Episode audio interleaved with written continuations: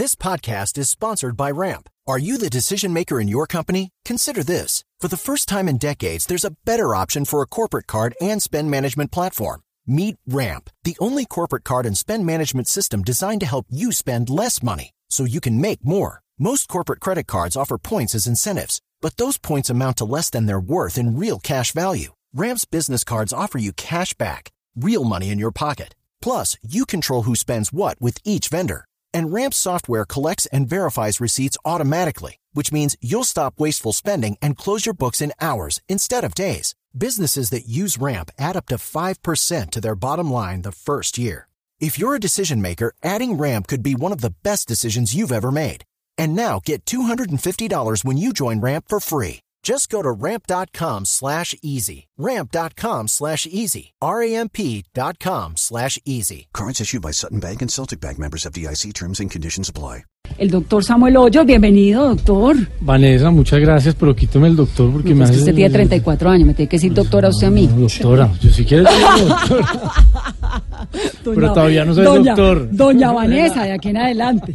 Doña Vanessa, no. usted siempre Usted con, no- con respeto y admiración. ¿Usted no es muy peladito para meterse en esas? No, pues soy un joven como, como el 70% de, de los colombianos, un joven con ideas, preparado, con carácter y sobre todo con transparencia para manejar esta ciudad. Y es psicólogo, Carolina. Psicólogo, sociólogo. Cuasi sociólogo, no se graduó todavía, ¿o sí? Eh, estudié psicología y sociología en la, esa ya, en la esa ya la Javeriana, estudió y sí. tiene además una maestría. Hice un máster en, en ciencia política, en políticas públicas. Me gané una beca ¿En dónde? en España, en la Universidad Rey Juan Carlos de España, en la Universidad Francisco de Vitoria. Y, y bueno, uno no para de... ¿Y lo de la sociología? Pues porque siempre creo que para uno poder transformar una sociedad tiene que conocerla. No, pero usted es psicólogo y tiene la maestría, pero además está terminando Hice- sociología. hice- exacto, hice mi carrera en sociología también. Esa- estoy terminando. Está terminando. Sí. Bueno, Así es. doctor Samuel, arranquemos porque usted, antes de que se acabara el año, aquí nosotros le insistimos, le preguntamos, va a renunciar, va a dejar su curul, va a ser candidato. ¿Cómo fueron esas dos semanas de reuniones, de esa encrucijada en el alma, si renunciaba, si no renunciaba?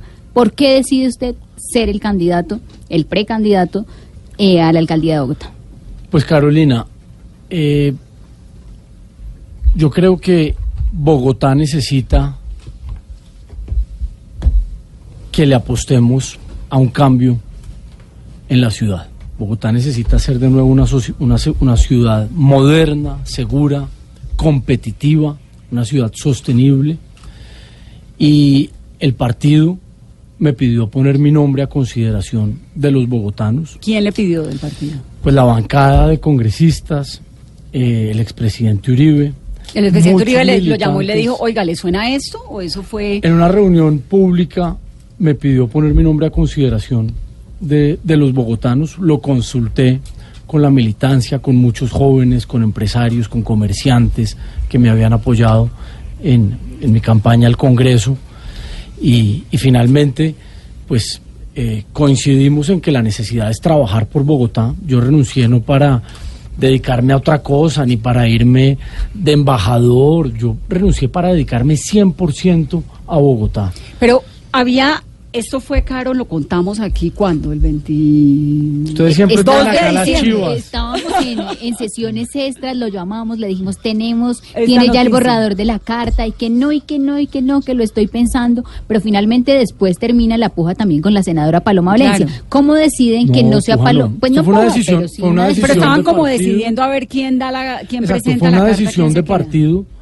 eh, cre- los, los militantes del partido consideran que nosotros debemos eh, fortalecer la contienda por Bogotá.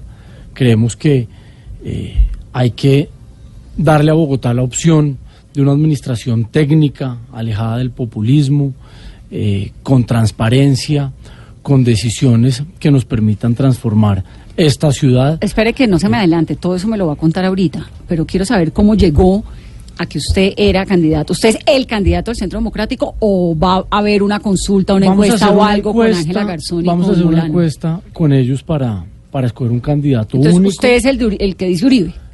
El que dice Uribe, el que dice la bancada, pero sobre todo quiero ser el que digan los bogotanos. Y el Eso total a de congresistas, de representantes a la Cámara ya dijeron, nuestro candidato es Samuel Hoyos, porque yo he visto, por ejemplo, al representante José Jaime Uzcategui con el representante, con el concejal sí, Diego o- Molano. o- o Edward, ¿Quiénes pero están con usted?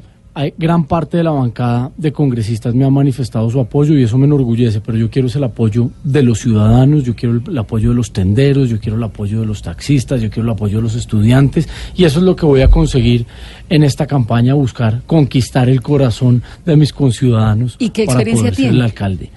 Vea, yo he estado en el, en el Congreso desde el 2014, conozco la ciudad, eh, conozco los problemas de Bogotá, tengo ideas para las problemáticas de la ciudad, tengo el carácter y tengo la transparencia para poder eh, trabajar por Bogotá.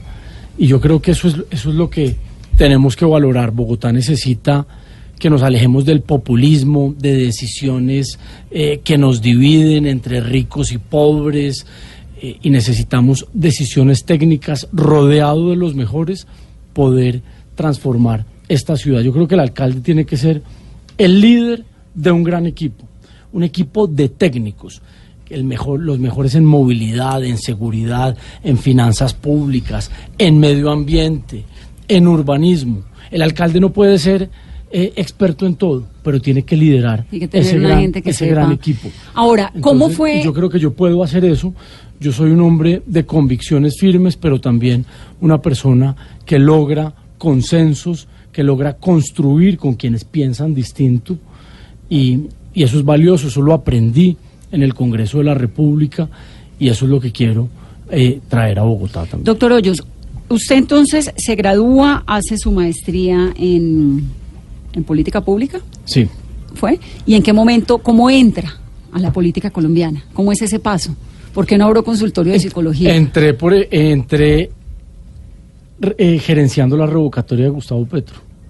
De la mano de Miguel Gómez. De la mano de Miguel Gómez. para Pero ¿cómo fue eso? Le- Usted llega a. España y le dice, venga, comienza a trabajar Entonces Miguel conmigo, Gómez me invita a trabajar con él y empezamos un proceso de revocatoria al mandato del entonces alcalde Gustavo Petro, porque pues considerábamos que lo que estaba haciendo en Bogotá era nocivo para más de 7 millones de ciudadanos que vivimos en esta en la capital de Colombia y iniciamos un proceso de revocatoria, conseguimos más de 600 mil firmas. Eso no tenía precedentes en la historia de la ciudad, pero ahí es cuando eh, la, la con- la Procuraduría lo sanciona y la Comisión Interamericana de Derechos Le Humanos le da medidas medidas, cautelares. medidas cautelares y eso suspende el proceso de revocatoria del mandato a pesar de que la registraduría había avalado las firmas que recogimos para adelantar una revocatoria de mandato a Gustavo Petro y ahí digamos que ese es mi, eh, mi debut en la política y en Bogotá. Y ahí arranca. Y ¿Y, ahí qué le gusta de la política? Pues yo creo que esto es una vocación, a mí me gusta eh, el servicio público, me gusta la administración pública, eh, esto es algo que como que lo, lo- lo llevo en mis venas, me gusta la política y por eso estudié psicología, por eso estudié sociología, por eso hice mi maestría. ¿Y qué en no le gusta de la política? Pues no me gusta la política que es contaminada, la política de la corrupción, la política del clientelismo, la política del populismo, la política que no construye. Yo quiero hacer una política que construya, una política que proponga, una política con ideas que logre aportar a, a mejorar la vida, eh, la calidad de vida de millones de ciudadanos. Usted, así como eh, fue uno de los que empujó la revocatoria contra el alcalde Gustavo Petro, también fue una cabeza muy visible de la campaña del no en el plebiscito. Usted habla, nos cuenta ahorita de que no le gusta la polarización, etcétera. Ese plebiscito fue como el, creo yo, el detonante de la polarización en Colombia. Claro, Vanessa, es que yo creo que no nos podían dividir a los colombianos entre amigos de la paz y amigos de la guerra. Yo creo que todos somos amigos de la paz. Y ahí teníamos unas diferencias frente a los términos de la negociación. Pero que yo no estuviera de acuerdo con los términos del acuerdo entre el gobierno Santos y las FARC no me hace enemigo de la paz, para nada, todo lo contrario, yo quiero construir paz. Yo, por ejemplo, viví en el Magdalena Medio, en el municipio de San Pablo, que es el municipio, uno de los municipios con más desplazados en Colombia. Claro. trabajando con el programa Desarrollo y Paz. Porque yo quiero construir paz, pero yo no estoy de acuerdo con que un criminal de lesa humanidad tenga impunidad.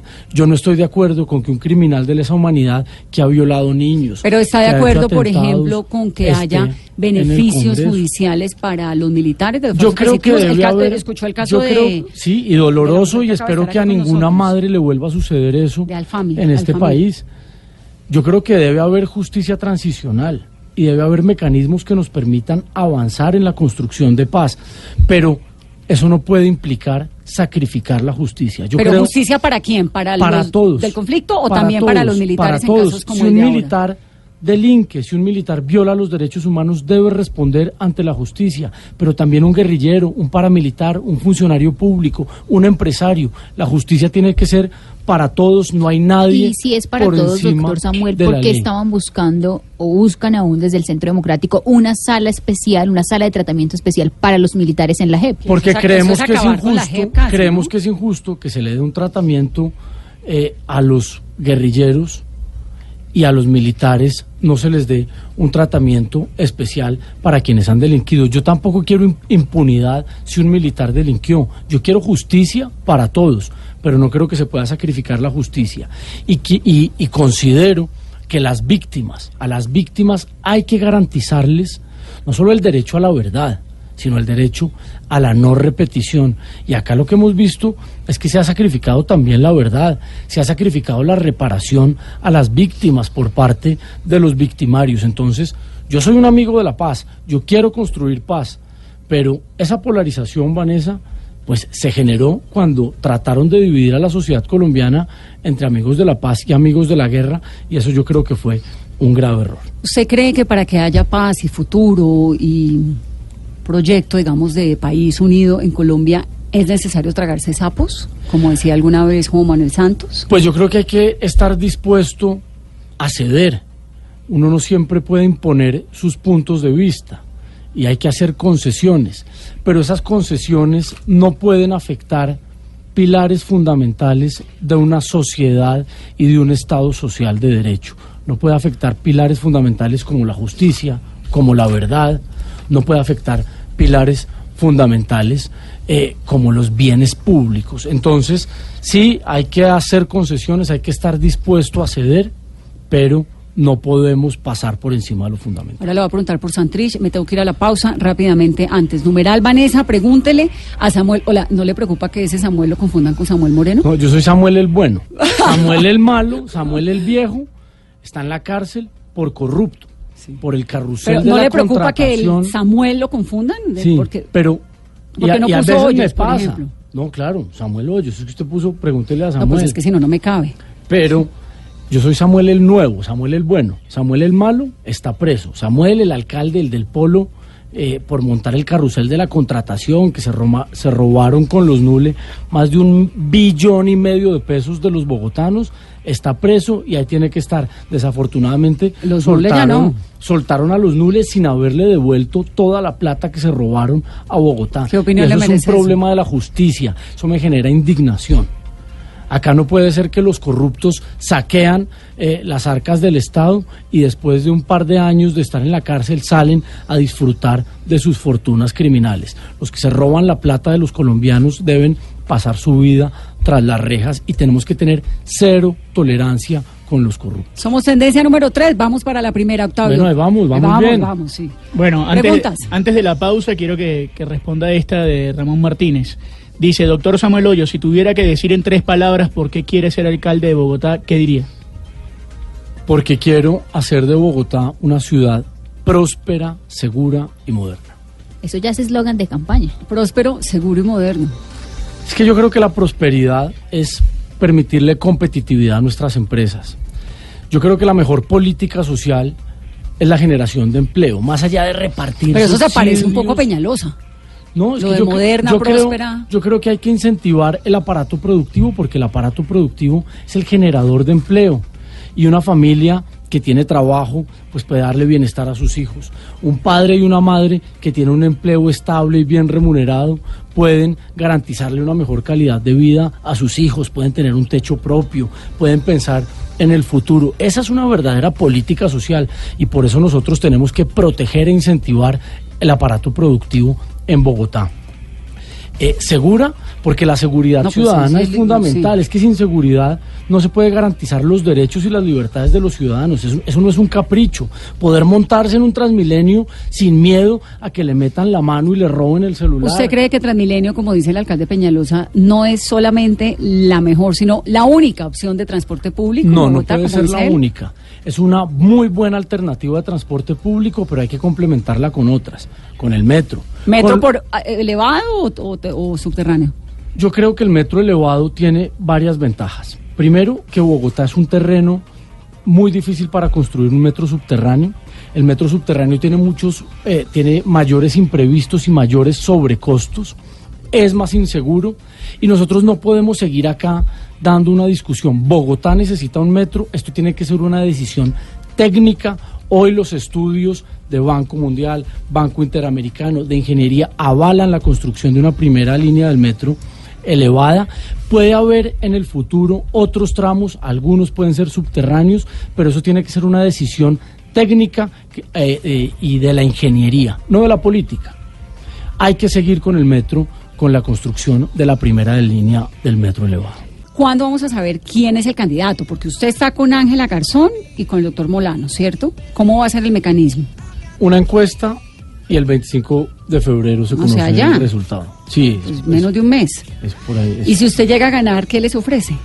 No, yo quiero Porque mire que, seamos con ese mismo equipo. mecanismo, el Yo Centro quiero- Democrático escogió a Duque. Yo quiero y trabajar con ellos en equipo.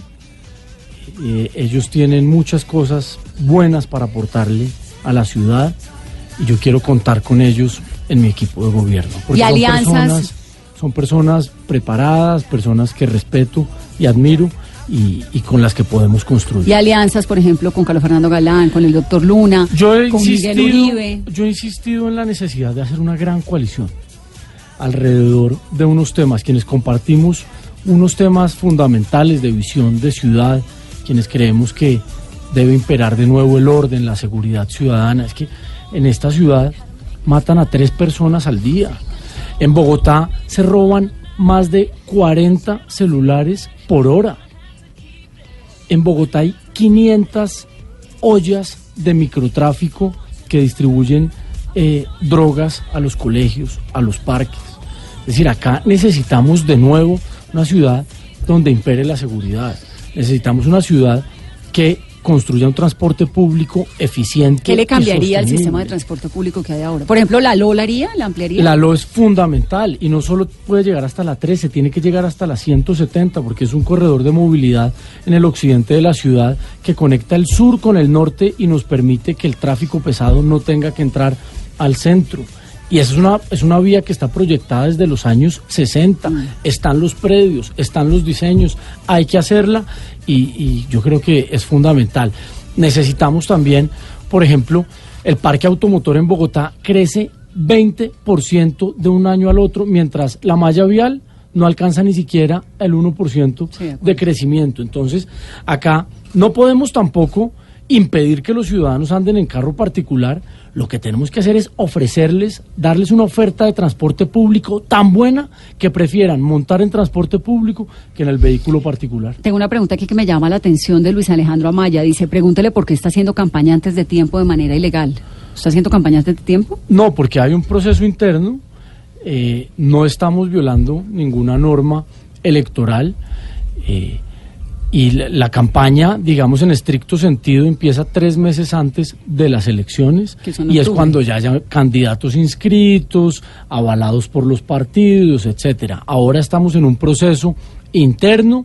eh, como muchas otras personas eh, hemos manifestado nuestra intención y mi intención de ser alcalde de bueno, Bogotá. todos están en la eso, misma, pues, ¿no? Aquí vino eh, el doctor digamos, Fajardo, vamos a tener al Es totalmente Navarro legítimo Sí. manifestar esa aspiración y, y, pues empezar a recorrer la ciudad eh, buscando conquistar el apoyo y el corazón de los bogotanos. Doctor Samuel, en materia de movilidad, de llegar usted a ser el alcalde, va a recibir una ciudad en medio de obras, en caos. ¿Volvería o contemplaría usted al pico y placa todo el día? ¿Y cuál va a ser la medida para las motos? Bogotá está inundada de motos. ¿Pico y placa para las motos de pronto?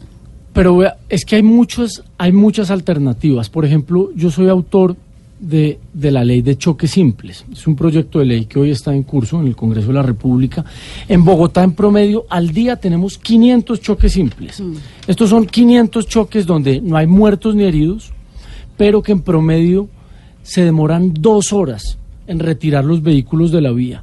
Es decir, estamos generando miles de horas de trancón por choques simples que se podrían resolver de manera expedita eh, quitando los vehículos de la vía y resolviéndolos con un seguro. Hoy en Bogotá se calcula que más del 50% del parque automotor está asegurado. Y si usted quiere tener un carro particular, debe estar en condiciones de responder por los daños causados. Usted no puede eh, poner que una señora que sale de trabajar y va de su trabajo a la casa se demore dos horas montada en un bus por culpa de una movilidad ineficiente. Pero Carolina le está preguntando por las motos en particular. está, ¿Le gusta lo del pico y placa para las motos? Las motos, eh, yo creo que no podemos entregar una moto con la cédula y necesitamos obligar a quienes van a conducir una moto a hacer un curso. Las motos han resultado ser una alternativa de transporte para muchos ciudadanos. Motos de bajo cilindraje que son una herramienta de trabajo para muchos bogotanos y, no podemos tampoco impedir que lo tengan, pero sin duda se han convertido eh, también en un factor de accidentalidad. Entonces hay que poner controles eh, a las motos en Bogotá, pero, mientras, no, mientras no podamos ofrecer una alternativa de transporte público viable, pues no podemos impedir que los ciudadanos tengan una moto. Entonces, que los cursos para tener un pase de moto sean más estrictos, garantizar mayores condiciones de seguridad vial a quienes conducen una moto. Incentivar, por ejemplo, el uso de motos eléctricas, que son menos contaminantes. Y por supuesto, si llegado el caso, se necesitan medidas eh, como un, un, pico y placa en horas eh, en horas críticas, pues hay que. Así como está el pico y placa de vehículos, ejemplo, 6 de la mañana, 8 y media y, 3 y media, 7 y media. También incentivar que muchos vehículos que no están matriculados hoy en Bogotá, pero ruedan en Bogotá, se matriculen en la ciudad porque están pagando impuestos en municipios aledaños, pero están contaminando y ocupando las vías de la capital. Usted nos estaba explicando ahorita un poquito sobre, sobre lo de las coaliciones. Digamos, para la alcaldía de Bogotá, pues obviamente, porque es el segundo cargo político más importante en Colombia, hay unos titanes, ¿no? Está Antonio Navarro Wolf, que además ya tiene, pues tiene una experiencia política innegable.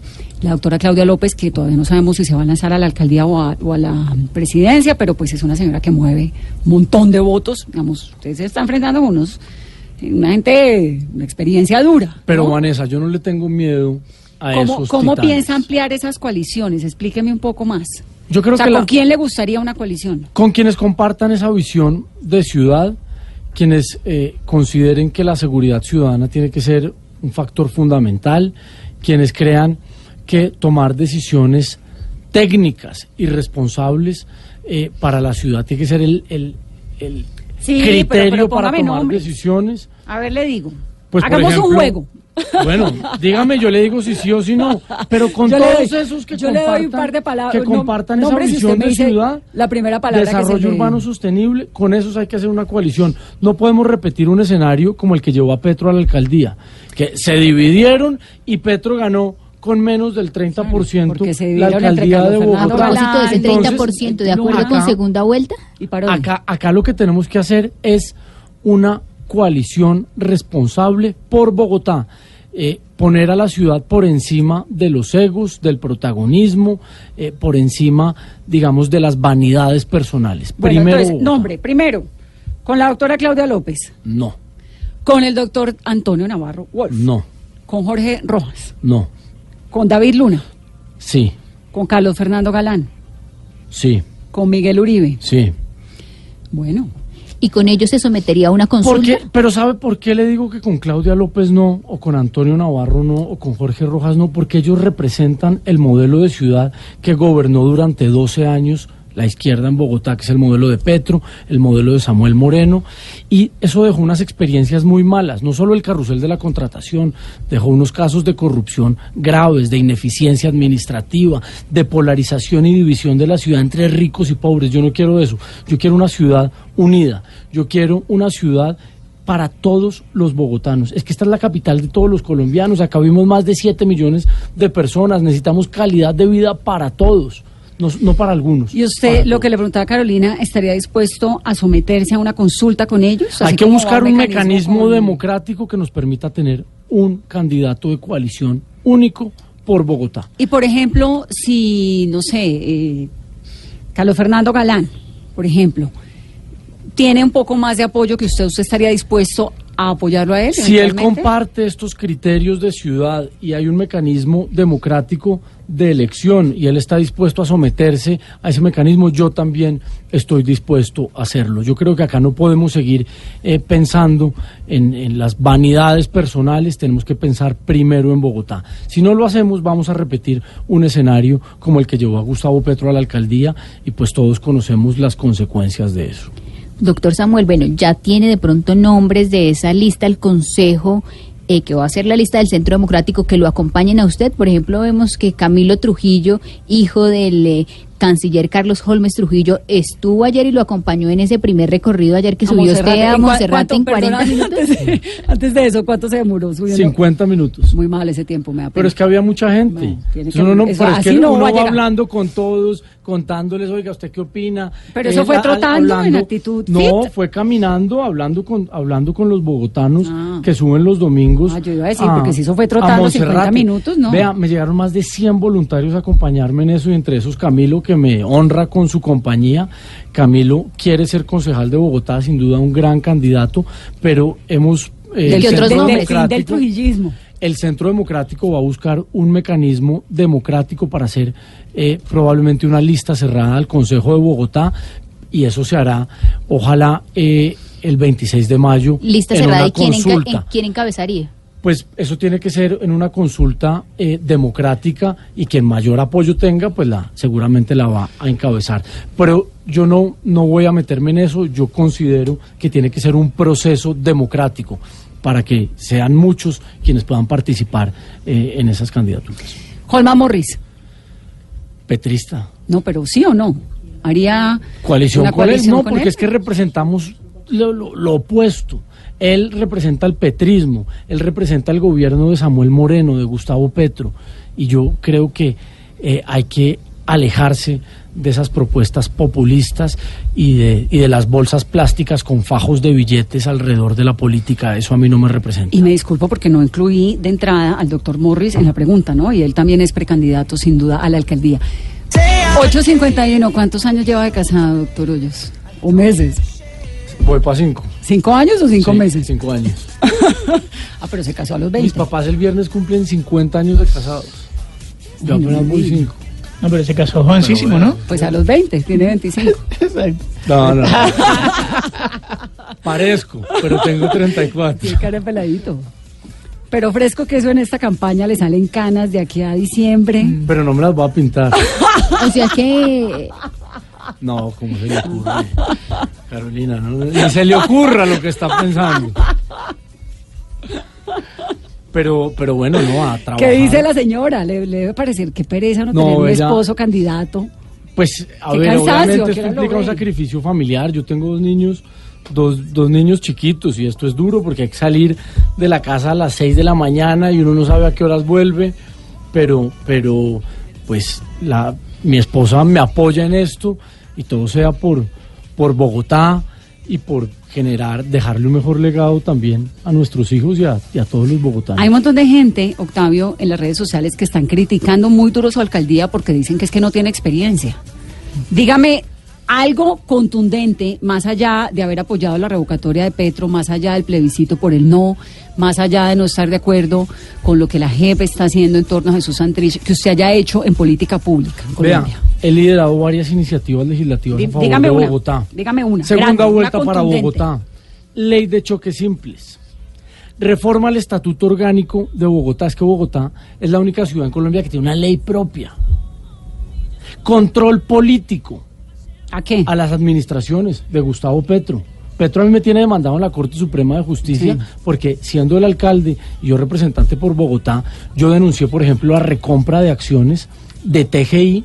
Usted sabía que Samuel Moreno, siendo alcalde, vendió el 32% de TGI, que era una empresa que es transporte de gas internacional, transportadora de gas internacional, propiedad de la empresa de energía de Bogotá, a un fondo de inversión en Luxemburgo por 400 millones de dólares en 2011. Y Petro, en el 2014, recompró esa participación en 880 millones de dólares. Es decir, el fondo de inversión en Luxemburgo en tres años se ganó 480 millones de dólares. Por cuenta de Bogotá. Por cuenta de Bogotá y los bogotanos los perdimos. Esa denuncia la hice yo. En la Fiscalía de la Contraloría sancionó a Petro por esa Pero usted se va a dedicar a hacer campaña. Yo me he dedicado a defender los intereses y los derechos de los bogotanos. ¿Usted se va a hacer dedicar a hacer campaña criticando a Petro y o proponiendo? No, y proponiendo. Usted me pregunta qué he hecho por Bogotá. Yo he hecho eso. Y yo creo que el control político también es importante, Vanessa. Y yo he propuesto y voy a hacer una campaña llena de propuestas y de ideas. Así que eh, mi juventud, mi carácter y mi transparencia y mis ideas son una garantía para los bogotanos porque tengo la capacidad de trabajo para eh, aportarlo a esta ciudad. Pero ¿cómo materializar esas ganas, esa juventud en Bogotá? O sea, ¿qué le ¿por qué un bogotano hoy debería, votar, por usted?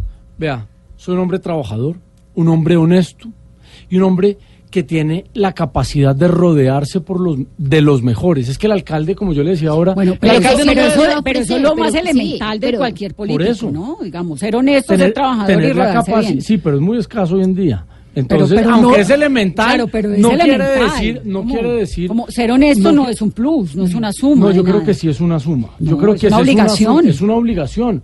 Pero es que cuando las cosas son escasas hay que valorarlas, Vanessa. Y tengo la capacidad de liderar un equipo para sacar esta ciudad del desorden, para aportarle modernidad y visión de futuro a esta ciudad. Bogotá tiene un potencial inmenso.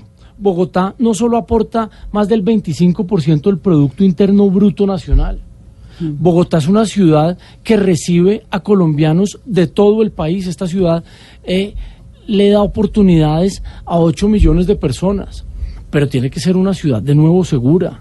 Es que la seguridad no es un capricho, la seguridad es la condición fundamental para garantizar derechos y, libertades y esa seguridad va en detrimento. Usted sabía que el hurto a personas, por ejemplo, ha aumentado y hay una discusión porque se han integrado las cifras de la policía y de la fiscalía, pero se calcula que puede haber aumentado en un 100% en el último año. Uno ahí a quién le cree, porque es que Peñalosa la semana pasada nos mostraba, además lo confirmamos. La tasa de homicidio la, tasa de homicidio que era más grande, lo cual es cierto, es más grande, más alta la de Washington DC que la de Bogotá, yo no podía creer. Del 17 al 12%, pero sigue habiendo tres homicidios al día en Bogotá, eso es grave. Octavio, pregunta rápidamente, que se nos acaba el tiempo. Sí, Manuel Alejandro, como, como varias personas hacen esta pregunta, ¿por qué renunció a la curul e irrespetó a quienes votaron por él. ¿No lo considera así? Es una decisión de partido. Quienes votaron por mí eh, quieren que defendamos a Bogotá para que el populismo y la corrupción no lleguen de nuevo administrarla, para que aportemos en la construcción de una ciudad moderna, segura, sostenible, próspera. Y yo no estoy renunciando ni para irme de embajador, ni a trabajar al sector ¿Pero qué garantiza que usted no va a renunciar a una alcaldía para lanzarse a otra No, porque es que una cosa es un cuerpo colegiado como el Congreso. Mis electores van a, tener, van a seguir teniendo cinco representantes por Bogotá en la Cámara que defiendan sus intereses pero ahora van a, tender, van a tener a un soldado más eh, defendiendo sus intereses. Hola, a propósito de su curul, ¿quién la va a ocupar? ¿Juan Manuel Daza? Juan Manuel Daza. Que es el actual viceministro. ¿Y ya es confirmado? ¿Va a renunciar al viceministerio? Pues eso lo tendrá que confirmar él, pero yo creo que sí, y es un, es un hombre con todas las cualidades y todas las capacidades para seguir representando a los bogotanos. Me da pena hacer esa pregunta, pero se la voy a hacer porque la preguntan, usan tanto el término que me parece que es democrático preguntarla.